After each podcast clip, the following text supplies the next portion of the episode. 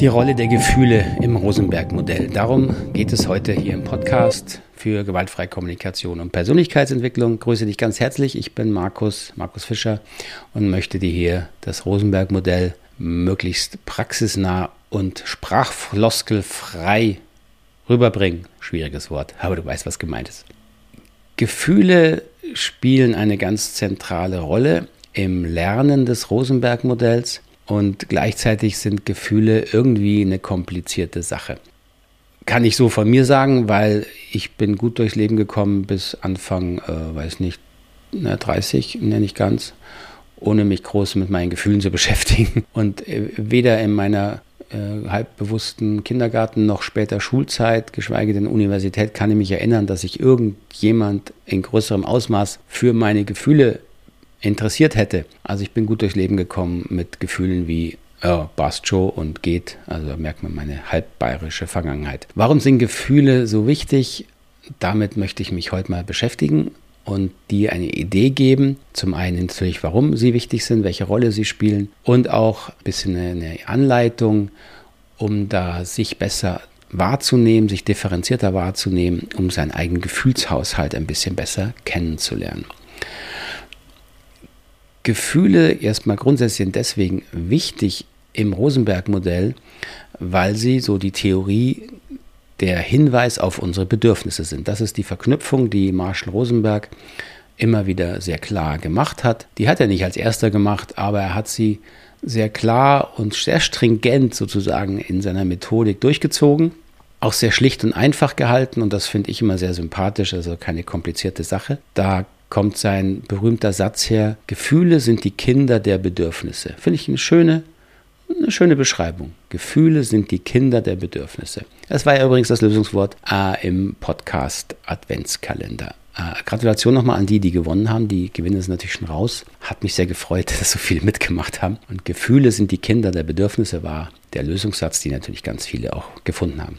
Also Bedürfnisse, damit haben wir uns ja in der letzten Episode beschäftigt, zeigen sich durch Gefühle und schlicht durch angenehme Gefühle, wenn Bedürfnisse erfüllt werden und unangenehme, auch sogenannte negative Bedürfnisse, äh, Gefühle, wenn eben Bedürfnisse nicht erfüllt werden. Also eine relativ schlichte 1-0-Logik, angenehm, unangenehm. Und ich finde es gut, das erstmal auch so einfach zu halten. Unangenehme Gefühle entstehen, wenn deine Bedürfnisse in Gefahr sind oder nicht erfüllt werden oder die du dich auch vorstellst, dass sie nicht erfüllt werden könnten. Und angenehme Gefühle hast du, wenn deine Bedürfnisse erfüllt werden. Und weil diese Verbindung zu Bedürfnissen so eng ist und weil Bedürfnisse eben auch, wie wir beim letzten Mal besprochen haben, eine innere, reale, gefühlte Erfahrung sein sollen, damit sie nicht so ein rein kopfiges Konzept bleiben, deswegen legen wir so den Fokus auf eine echte Gefühlswahrnehmung. Und einfach, wenn ich auf mich schaue und auch viele natürlich jetzt meiner Teilnehmer äh, sehe, fällt uns nicht immer so leicht, diesen Zugang zu finden. Das hat natürlich mit Erziehung zu tun, mit Schulsystem, weil wenn es dir ähnlich ging wie mir, wie gesagt, dann haben Gefühle nicht wirklich eine Rolle gespielt. Das heißt, es ist erstmal so äh, fremdes Terrain, da hat man keine Landkarte. Und so ein bisschen Landkarte will ich dir hier geben. Wir unterscheiden eben in dem Rosenberg-Modell grundsätzlich schon mal Gedanken und Gefühle. Natürlich sind die irgendwo verbunden. Ja, wir sind ein Mensch, ein Wesen, ähm, unsere Gedanken machen Gefühle, Gefühle erzeugen und verstärken Gedanken, dann wird es wieder kompliziert. Aber erstmal möchte ich, dass du eine innere Erfahrung versuchst zu machen, wenn du dich selber wahrnimmst, wenn du auf dich schaust, wenn du dich bewusst wahrnimmst, ob du unterscheiden kannst Gedanken und Spüren, Denken und Spüren.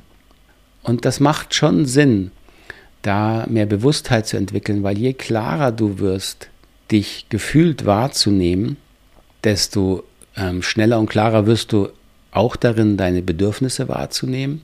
Und vor allen Dingen erlebst du dann auch, dass du Gefühle eben selber dir machst durch Interpretation deiner Bedürfnisse. Und da sind wir wieder beim Thema Selbstverantwortung, was eben ganz wichtig ist in der gewaltfreien Kommunikation.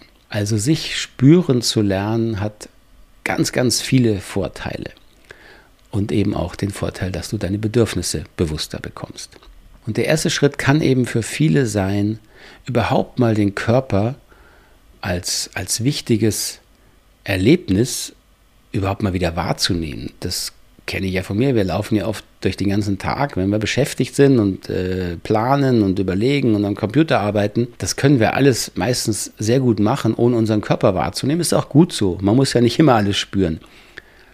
Aber ein Lernschritt eben im Rosenberg-Modell ist, sich ganz bewusst mal Zeit zu nehmen, um eben doch zu fühlen. Und ich empfehle dir, das gerade am Anfang ernst zu nehmen. Das heißt nicht, dass du den ganzen Tag spüren sollst, das geht gar nicht. Aber es kann sein, dass du dir vielleicht mal morgens oder abends die Zeit nimmst und mal deinen Körper mehr wahrnimmst. Wie kann das funktionieren? Da muss jeder ein bisschen natürlich auch einen eigenen Zugang zu finden, der, der, der passt und der dir leicht fällt. So, ich kann dir hier nur ein Stück weit meine Erfahrungen sozusagen ähm, beschreiben. Und du musst aber ausprobieren, was funktioniert. Also was bringt dich, wie man auch so sagt, mehr in deinen Körper im Wahrnehmen. Der Atem ist oft ein guter Einstieg. Warum? Weil wir den Atem ein Stück weit auch bewusst steuern können und weil die Bewusstheit, dass wenn du dich auf deinen Atem fokussierst und spürst, wie du einatmest, ja, dann spürst du, das geht kalt in der Nase und dann dehnt sich dein Brustraum und dein Bauch. So, dann bist du mit deiner Aufmerksamkeit schon ein ganzes Stück mehr in deinem Körper. Und wenn du dir dann denkst, was für eine blöde Übung, dann hast du schon die wichtigste Unterscheidung in der gewaltfreien Kommunikation gelernt, nämlich spüren, fühlen. Ja, und wenn es auch nur diese Körperreaktion ist, und die Bewertung dazu finde ich doof. Oder vielleicht finde ich auch gut. Kann ja sein, dass du es auch gut findest. Also, dann lernst du zu unterscheiden. Es kommen Gedanken und du hast eine körperliche Reaktion. Die kann manchmal mit den Gedanken zu tun haben, manchmal ist es aber auch sehr unabhängig. So da also einen Weg zu finden, dir die körperliche Wahrnehmung wieder vertrauter zu machen. Und dann wirst du feststellen, dass wenn du dich anfängst mit Gefühlen zu beschäftigen, dass man natürlich dafür auch Begrifflichkeiten hat, die das mehr oder weniger gut ausdrücken. Und da machen wir eben im Rosenberg-Modell auch am Anfang eine, finde ich, hilfreiche Unterscheidung, dass wir auch ein bisschen sortieren, welche Begrifflichkeiten drücken wirkliche Gefühle, körperliche Gefühle mehr aus, stimmiger aus als andere Begrifflichkeiten. Ganz wichtig, es geht nicht darum, dass du bestimmte Begriffe lernen musst, nur noch verwenden darfst oder oder oder. Es geht allein darum, dass manche Begriffe eben mehr Körperlichkeit sozusagen beinhalten. Ich sag mal ein Beispiel, wenn du sagst, ich fühle mich missverstanden, dann kann ja sein, dass du damit wirklich dieses Gefühl von Irritation, Ärger und Frust, eine Anspannung beschreibst und dann ist alles okay, weil dann spürst du was. Ganz häufig ist es aber so, dass Menschen das sagen, spüren dazu gar nichts. Und wenn ich sie dann frage, was fühlst du denn wirklich, wenn du sagst, du, du siehst dich missverstanden, weil eigentlich ist es eine Bewertung. Ja, das ist die Unterscheidung, Gedanke, Gefühl. Missverstanden als Begriff beschreibt sehr viel mehr eine Bewertung im Außen. Ich denke, dass der andere mich nicht so versteht, wie ich das gern hätte, was ich sagen wollte. Ja, es ist also ein Gedanke, es ist eine Bewertung. Und was löst denn dieser Gedanke körperlich eher aus? Wie lässt sich das eher beschreiben? Ist vielleicht, vielleicht bin ich irritiert oder verunsichert. Vielleicht bin ich auch ein bisschen wütend, frustriert. Und dann merke ich, ja, Frustration, Verunsicherung, das sind Begrifflichkeiten, die, ich sag mal, körpernäher sind. Die bringen mich mehr ins Spüren. Und darum geht es bei dieser Unterscheidung erstmal, wenn es darum, wenn wir gucken, wie können wir Gefühle mehr wahrnehmen und ausdrücken. So, und da wirst du am Anfang ein bisschen einfach Zeit brauchen, das zu üben.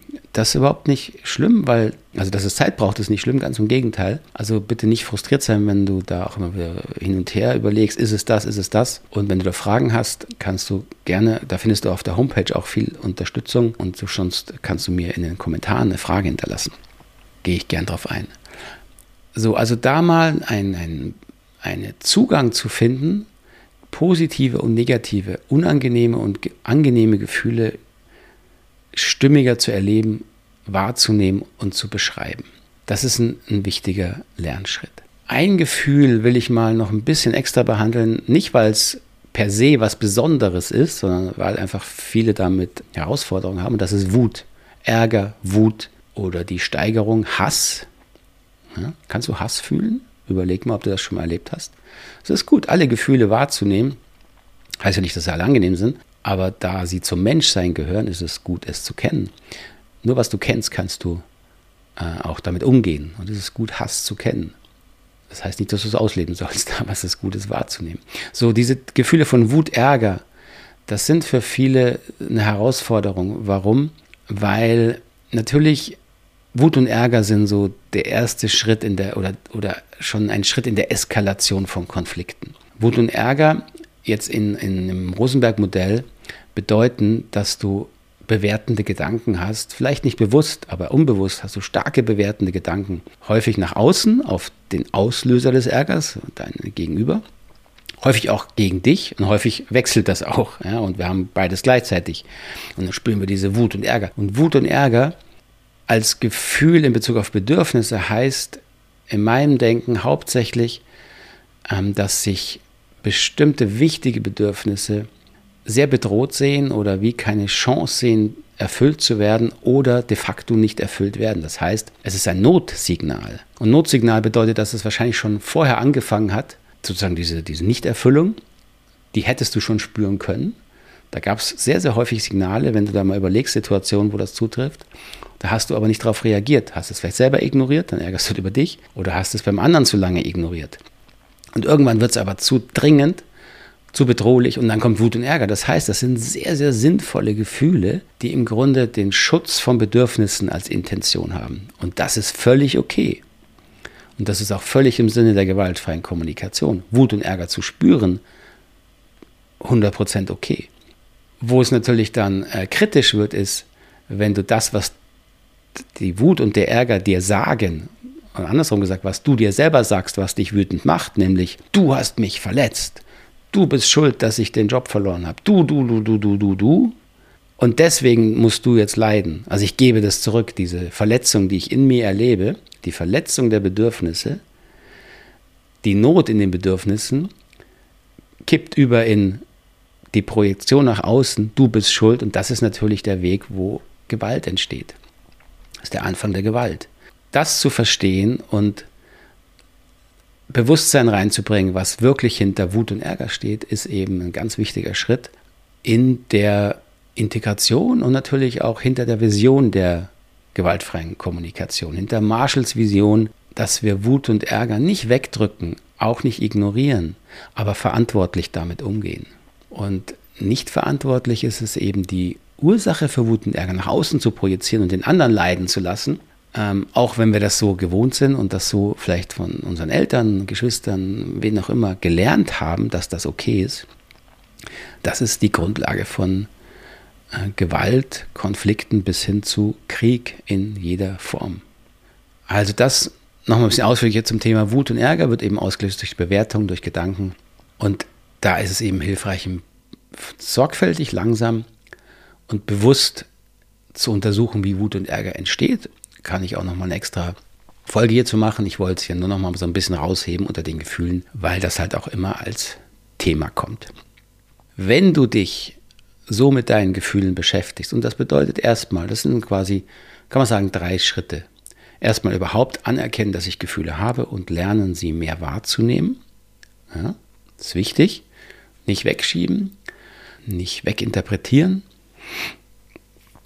sondern sie spüren anerkennen und verstehen. Und verstehen heißt eben im Rosenberg-Modell, verstehen, dass dahinter immer nur Bedürfnisse stehen. Und wenn du das tust, wirst du feststellen, dass du dadurch einen gewissen Abstand zu deinen eigenen Gefühlen entwickelst, eine gewisse Distanz. Und das ist eine sehr, sehr gesunde Entwicklung, weil das führt dazu, dass wir eben verantwortlicher, bewusster mit unseren Gefühlen umgehen können. Gefühle entstehen, ja erstmal unbewusst, ganz schnell, spontan. Und das ist auch okay. Aber die Art und Weise, wie wir mit Gefühlen umgehen, da liegt eben die ganze, sowohl Problematik als auch die Entwicklungschance drin. Und diese Schritte von spüren, anerkennen, verstehen im Sinne von die Bedürfnisse wahrnehmen, die hinter meinen Bedürfnissen liegen, damit übernehme ich immer die Verantwortung und damit habe ich einen gewissen inneren Abstand. Abstand hast du, wenn du etwas bewusster bekommst. Du kannst es bewusster betrachten. Und das ist im Grunde der Entwicklungsweg und auch der Weg, wie wir das Rosenberg-Modell jetzt in Bezug auf die Verbindung von Gefühlen und Bedürfnissen lernen und integrieren. Gut, soweit zu dem Thema Gefühle.